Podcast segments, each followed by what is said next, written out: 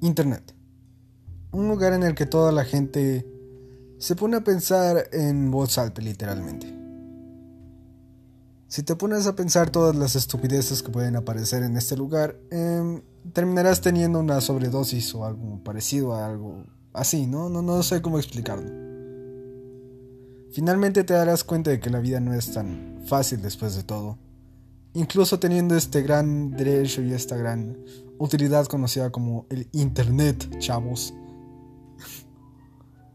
En este gran podcast venimos a criticar a todos, todas y todes acerca de por qué rayos te quieres grabar enfrente de una cámara.